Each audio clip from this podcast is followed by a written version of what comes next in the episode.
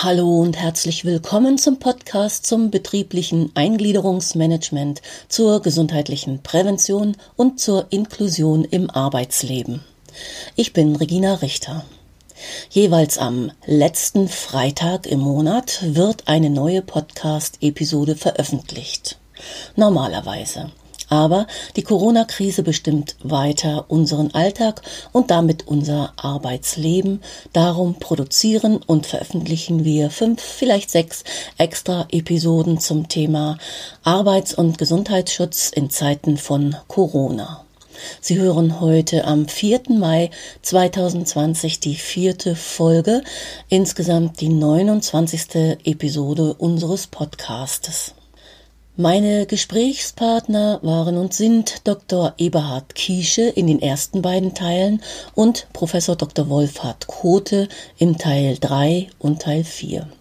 Die beiden haben einen sehr hilfreichen und wichtigen Leitfaden für Betriebe und Beschäftigte veröffentlicht. Außerdem haben wir als ein gutes Beispiel den Betriebsratsvorsitzenden von Volkswagen in Braunschweig für ein Gespräch gewinnen können. VW ist es gelungen, sehr schnell eine Pandemie-GBV abzuschließen, die auch in diesen Tagen zügig umgesetzt wird. Zunächst aber zum zweiten Teil unseres Gespräches mit Professor Wolfhard Kote. Er ist Forschungsdirektor am Zentrum für Sozialforschung Halle e.V. an der Martin-Luther-Universität Halle-Wittenberg und Mitherausgeber des Online-Forums reharecht.de. Genaueres dazu und zu seinen vielen Veröffentlichungen finden Sie wie immer in den Shownotes. Der erste Teil unseres Gespräches endete mit dem Hinweis auf die Rolle der Zivilgesellschaft in Zeiten von Corona, am Beispiel hier der Schulen und des wieder aufgenommenen Unterrichts. Hier setzt der zweite Teil an und geht über in einige Rahmenbedingungen der Mitbestimmung in den Betrieben und Beispiele dazu. Aber heute reden wir in erster Linie über den Arbeitsschutz und da spielt die Zivilgesellschaft insoweit eine wichtige Rolle, als das alles Mitbestimmungsfälle sind. Wir haben also immer Betriebs- und Personalräte mit im Boot. Sie haben Initiativrechte hier und überwiegend funktioniert das auch besser als gedacht.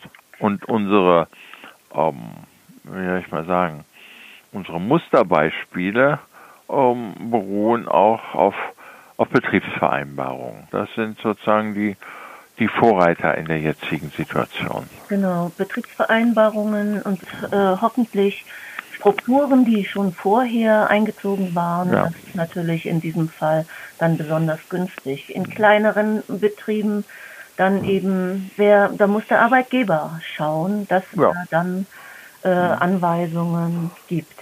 Ja, wir haben ganz überraschende ähm, äh, äh, Regelungen in unseren Gesetzen. Wir haben eine Regelung, dass in betriebsratslosen Betrieben der Arbeitgeber in bestimmten Abständen eine Versammlung, Informationen mit seinen Beschäftigten zum Thema Arbeitsschutz machen muss. Mhm. Okay. Das ist relativ unbekannt, wird kaum gemacht, aber natürlich würde sich das hier auch ähm, empfehlen. In den kleineren Betrieben ist das ja noch nicht mal ein Problem der sozialen Distanz. Mhm. Man muss bloß einen etwas größeren Raum nehmen mhm. und kann dann erstmal auch die Meinung aller einholen. Da muss natürlich äh, innerhalb der nächsten sieben Tage etwas passieren. Das ist das Schlimmste, was man macht. Man hört alle Meinungen an mhm. macht ein interessiertes Gesicht und tut nichts. Ich will auf ja. eine Personengruppe noch kommen. Wir haben eine weitere Interessenvertretung in den größeren Betrieben, die jetzt sehr wichtig ist, die Schwerbehindertenvertretung. Und wir hatten jetzt diese Woche eine Online-Fortbildung für Schwerbehindertenvertretungen gemacht. Beruht auf äh, unser Forum Reha-Recht macht im Moment verschiedene Aktivitäten und äh, kann ja eingeblendet werden da der Link, dass alle dort mal reinschauen. Mhm. Und ähm, da gibt es eine große Menge an Nachfragen. Und Schwerbehindertenvertretungen sind per se auch beteiligt am Arbeitsschutzausschuss und die Gesundheit der Beschäftigten ist für sie ein wichtiges Thema, weil Menschen mit Behinderungen ähm, hier natürlich ähm, eher anfällig sind und für die sind solche Risiken immer größere Risiken. Mhm. Und hier gibt es jetzt einen Punkt, über den ist abstrakt Einigkeit. Nach 4 des Arbeitsschutzgesetzes müssen Maßnahmen getroffen werden für besonders schutzbedürftige Menschen. Dazu hat das Robert Koch Institut auf seiner Homepage eine Liste, wer sind Risikogruppen. Also welche ähm, Personengruppen, also bei welchen Krankheiten ähm, ist die Gefahr einer schlimmen und tödlichen Erkrankung groß. So. Und für diese Risikogruppen muss es jetzt gesonderte Regeln geben. Die müssen, nicht, die müssen jetzt nicht alle weggeschickt werden.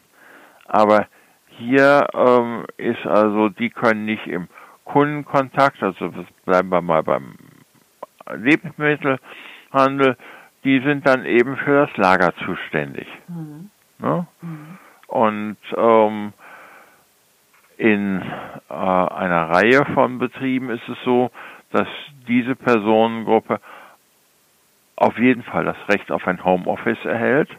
Weil ich will nicht, dass der Eindruck erweckt, das sind ja Menschen, die können gar nichts mehr und die können nicht mal arbeiten. Das stimmt nicht. Und die Arbeitsbedingungen müssen entsprechend angepasst werden. Mhm. Und hier ist es wieder gut, wenn man einen vernünftigen betriebsärztlichen Dienst hat.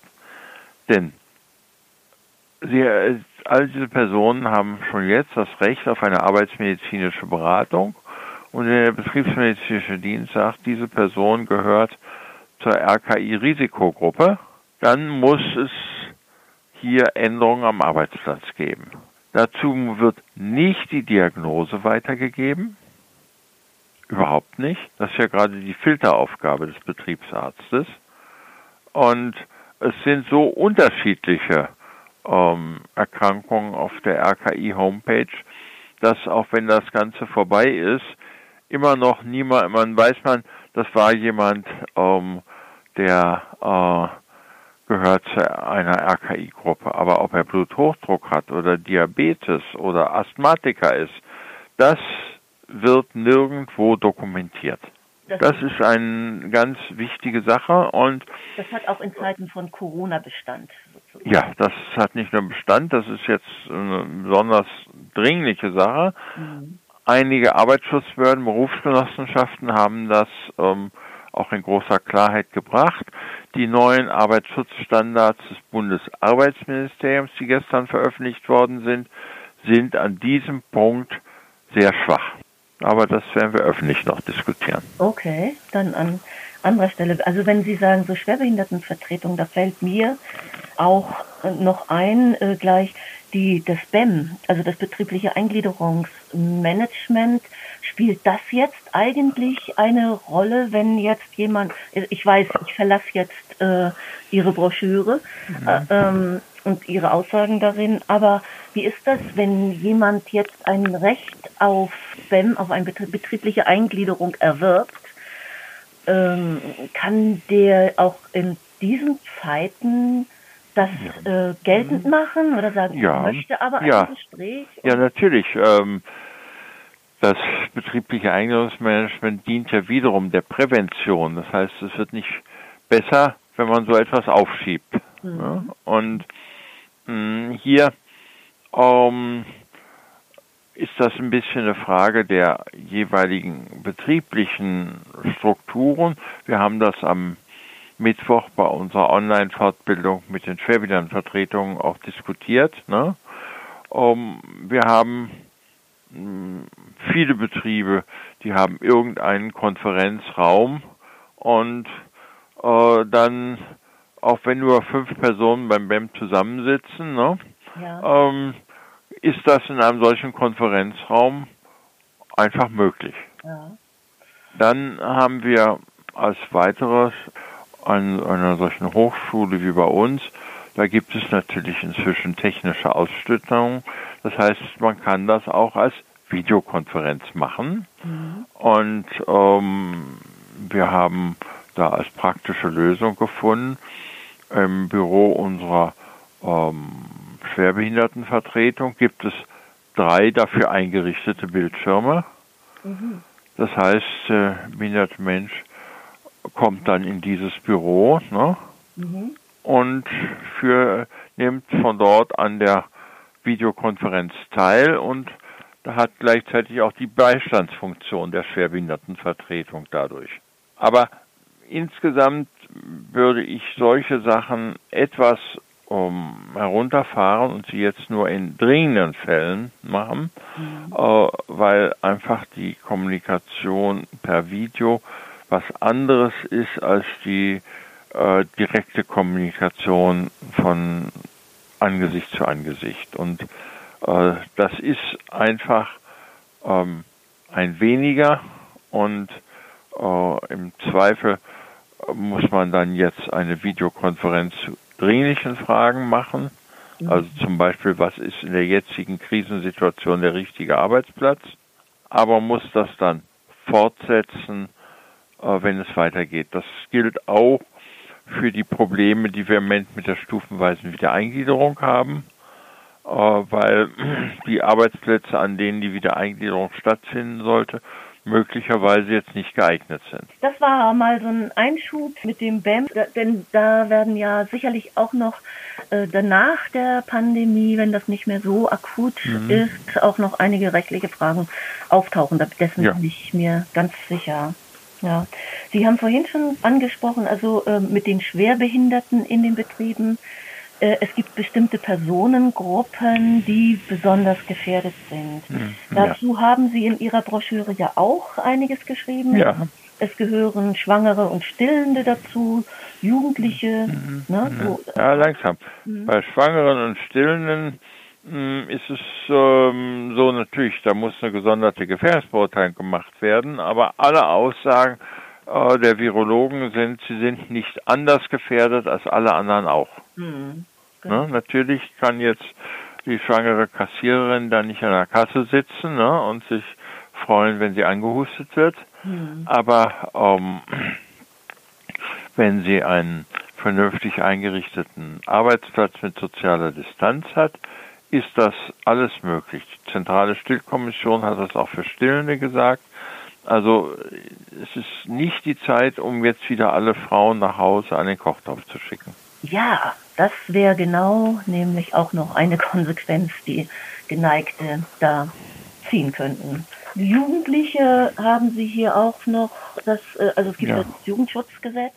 Ja klar, da haben wir natürlich einen äh, strengen Schutz bei Biostoffen ne? Mhm. und der muss auch ähm, beachtet ähm, werden. Da sind uns aber bisher gar keine Beispiele bekannt geworden, äh, dass wir hier ein, ein größeres Problemfeld haben. Ja, okay. Dann haben Sie in Ihrer Broschüre noch ein Kapitel, der sich mit Situationen beschäftigt, die eintreten könnten. Das heißt bei ihm also mhm. im Pandemiefall, ja. was wäre, wenn? Mhm. Und da haben Sie äh, unter anderem das Infek Infektionsschutzgesetz. Ja. Mhm. Genau, was ist das eigentlich? Ja, also um, Pandemien gibt es seit äh, vielen Jahren. Die Sozialrechtshistoriker sagen, dass die Cholera 1892 in Hamburg um, der Sieg des preußischen Sozialstaats gegenüber dem Laissez-faire-Liberalismus bedeutete, weil es sich gezeigt hatte, man kann eben bestimmte äh, Themen wie die öffentliche Gesundheit nicht einfach dem Markt überlassen. Und deswegen haben wir seitdem dazu Gesetze, wie hießen lange Bundesseuchengesetz und seit 2001 haben wir das Infektionsschutzgesetz. Ich will auf erstmal auf einen Punkt hinweisen, der zu diesem Was wäre wenn gehört. Viele sind jetzt ja mit Situationen konfrontiert, die ähm, sie irgendwie lösen müssen. Die Kita ist geschlossen. Die fröhlichen Kinder bedürfen allerdings einer gewissen Aufsicht. Und äh, da kann man schlecht gleichzeitig am Arbeitsplatz sein. Und das ist ein Konflikt.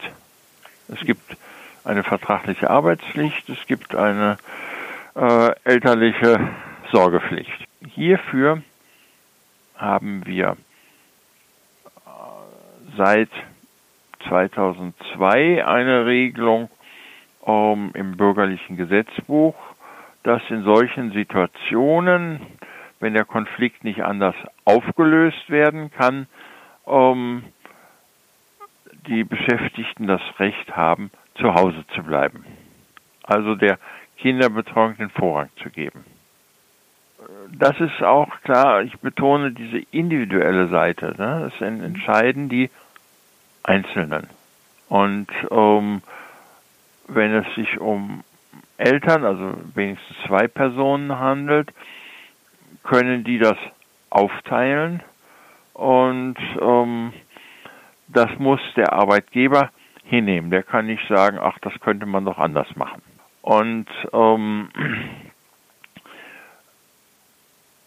in den vorkoronischen Zeiten haben die Großeltern das zu einem beachtlichen Teil aufgefangen, das Problem. Hm. Ja. Das ist jetzt nicht mehr möglich, weil das ist nicht, also das ist großflächig nicht gewünscht, dass die Großeltern das machen, aus Gründen der öffentlichen Gesundheit. Also bleibt es an den Eltern hängen. Dadurch können sie Einkommensverluste haben. Hier ist jetzt das Infektionsschutzgesetz geändert worden und sie erhalten in der Höhe des Krankengeldes, also 67 Prozent um, des Nettoeinkommens für die Zeiten, in der sie zu Hause bleiben.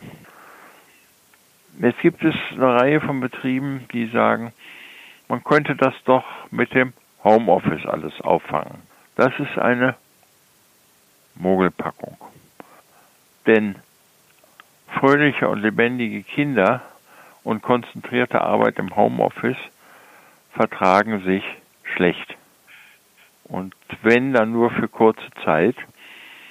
Deswegen habe ich in einem anderen Interview Alleinerziehenden geraten, nicht mehr als zwei Tage in der Woche eine solche Homeoffice-Lösung zu wählen oder vier Stunden pro Tag mhm. und ansonsten eben von dem Recht der Freistellung nach dem BGB Gebrauch zu machen und dann das äh, die 67 Prozent nach dem Infektionsschutzgesetz äh, dort nachher abzurechnen. Äh, und das kann man dann aber nur in den Zeiten, die offiziell diese, also Corona-Zeit. Ja, ja klar. Ne? Also die definiert sind von. Natürlich, sonst ist das keine Lösung am Infektionsschutzgesetz. Mhm. Wir haben andere äh, Lösungen im Paragraph 616 BGB und wir haben in einigen Tarifverträgen bisher schlechte Regelungen gehabt.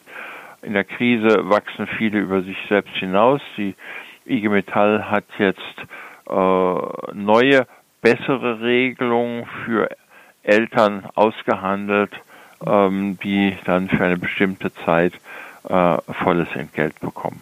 Und dann ähm, spielt das Infektionsschutzgesetz dort eine Rolle, in denen ein Betrieb durch öffentliche Anordnung geschlossen worden ist. Dann muss der Verdienstausfall wiederum ähm, vom jeweiligen Bundesland ersetzt werden. Und man hat eine raffinierte Regelung gefunden. Der Arbeitgeber muss weiterzahlen. Es soll überhaupt gar keine Lücke im, in der Entgeltzahlung geben. Und der Arbeitgeber rechnet dann mit dem Bundesland ab. Mhm. Also die Betroffenen dürften eigentlich gar nichts merken. Ne? Mhm. Sie würden einfach sagen, ich will hier weiter mein Arbeitsentgelt haben. Mhm. Und wenn der Arbeitgeber sagt, dass er das noch nie gehört hat, dann sagen sie Paragraph 56 Infektionsschutzgesetz. Und ähm, aber das steht ja auch alles in unserer Broschüre schön drin. Das ist in der Broschüre, genau. Und aber interessant ist, dass eben man mit kühl im Kopf vor vielen Jahren die Gesetze eben schon da richtig gemacht hat, dass eben nicht Panik eintritt, sondern man sagt, es bleibt bei der Normalität, der Arbeitgeber zahlt einfach normal weiter, bloß erhält er das jetzt vom Land erstattet. Auch da bin ich sicher, dass es da ganz, ganz viele differenzierte rechtliche Fragen geben wird, ja. noch auftauchen werden. Werden diese Fragen äh, zum Beispiel in dem Forum, von dem wir vorhin schon kurz sprachen, behandelt werden? Nein, da stellen diese Fragen sich im Moment gar nicht, weil mh, mm, wenn der Arbeitgeber einfach erstmal weiterzahlt, ne, ja. dann und jetzt Probleme mit dem Land hat, das interessiert die Beschäftigten nicht besonders stark. Ja, mir, aber was. Äh also die BDA hat dazu sehr mh, mm, griffige Informationen an ihre Mitgliedsorganisationen geschickt. Ne? Okay. Aber ähm, für die, äh, das ist ja auch die rechtliche Konstruktion ist ja so, dass die Beschäftigten ähm, gar nicht erst in Panik geraten sollen. Mhm. Aber die Frage ist ja trotzdem, äh, ob denn, wir hatten vorhin das Thema Information und äh, Aufklärung. Und wenn das, wenn der BDA das an die Arbeit, an seine äh, die Mitglieder schickt, ist dann auch nochmal die Frage, wie weit, äh, wie weit reicht das? Also erreichen diese Informationen ja. tatsächlich äh, die Leute? Also ich habe da zum Beispiel noch nichts von gehört und ja. äh, bin nun wirklich dicht an den Dingen dran. Also ja, natürlich. Äh, es war ähm, in den letzten Jahren schick, aus dem Arbeitgeberverband auszutreten. Ja. Das wird man sich in Zukunft überlegen, ja. weil auch Arbeitgeber bedürfen Beratung. Ne? Ja, eben, eben. Und aber das ist jetzt nun ähm, in so einer Situation zahlt man auch für frühere Entscheidungen. Ne? Mhm. Wenn man sagt, ich brauche keine Beratung, ich mhm. überblicke mein Leben. Ne? Dann ist das richtig, äh, solange äh, gutes Wetter ist. Aber in der Krisensituation ist das nicht richtig. Ich will auf einen Punkt nehmen, ähm, weil der läuft doch sehr unterschiedlich in den Betrieben. Was wäre, wenn, ähm, wenn es bestimmte hm, Verdachtsfälle gibt? Ja. Wir hatten auch noch die alten Fälle. Ähm, ich war zum Skilaufen in, Tir äh, in Tirol gewesen und bin jetzt wieder fröhlich zurückgekommen. Und hier gab es solche Tendenzen, gibt es bis heute, dass in manchen Betrieben verlangt wird, also autoritativ Fieber messen, Listen ausfüllen, wer hat wo mit wem Freizeit verbracht. Das ist alles nicht in Ordnung, mhm. sondern wir haben im Infektionsschutzgesetz eine ganz klare und raffinierte Regel. Ähm, die Ärzte sind verpflichtet, bestimmte Informationen an das Gesundheitsamt zu melden. Ne? Also wir haben und, und nicht an den Arbeitgeber. So und äh, wir hm, trauen das unserem Medizinsystem zu, dass sie auf solche Verdachtsfälle die ordentlichen Wege einschreiten. Das heißt also hier, wer ein Verdachtsfall ist, das muss dem Gesundheitsamt gemeldet werden mhm. und das Gesundheitsamt organisiert die Testung. So, und das ist wiederum etwas, was der Einzelne seinem Arbeitgeber mitzuteilen hat. Er hat gesagt, hier, ich habe ein Schreiben vom Gesundheitsamt bekommen, ich muss getestet werden. So, dann kann man überlegen, was ist das für ein Arbeitsplatz und ähm, müssen diese Menschen jetzt sofort draußen bleiben. Mhm. Der äh, zweite Punkt ist, jemand war getestet worden oder man hat festgestellt, da gibt es eine Kontaktperson und der muss jetzt 14 Tage in Quarantäne. Auch das muss natürlich dem Arbeitgeber wieder sofort gemeldet werden und das ist auch ähm, pragmatisch sinnvoll, denn in diesen Fällen wird wiederum das Entgelt fortgezahlt und der Arbeitgeber erhält es dann wiederum von dem jeweiligen Bundesland. Die Quarantäne ist im öffentlichen Interesse und wird deswegen auch öffentlich finanziert. Aber die Informationen laufen immer im Dreieck oder im Viereck es ist nicht so, dass die Einzelnen alle diese schönen Dinge äh, zunächst dem Arbeitgeber mitzuteilen haben. By the way, kennen Sie die Bestrebungen des Robert Koch Instituts und äh, zum einen, und äh, ich weiß jetzt gar nicht, es gibt noch irgendwie einen Anbieter, eine App möglichst weit in der Bevölkerung zu streuen, die so ein Tracing, also so ein, also eine Spurenverfolgung ja. äh, ja. macht. Was halten Sie davon? Haben Sie dazu eine? Gut, ich halte da, habe da eine sehr vorsichtige Meinung dazu.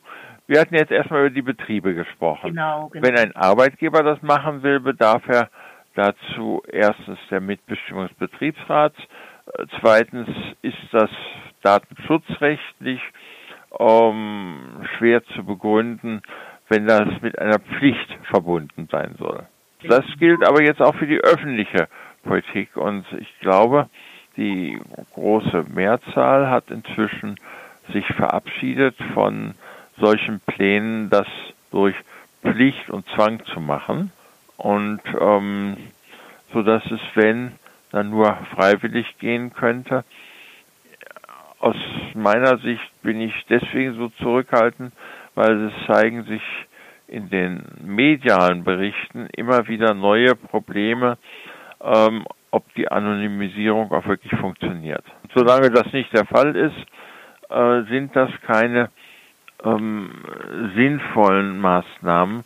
Äh, wir können eine Pandemie nur auf der Basis äh, unserer äh, demokratischen und zivilgesellschaftlichen Rechte in den Griff bekommen.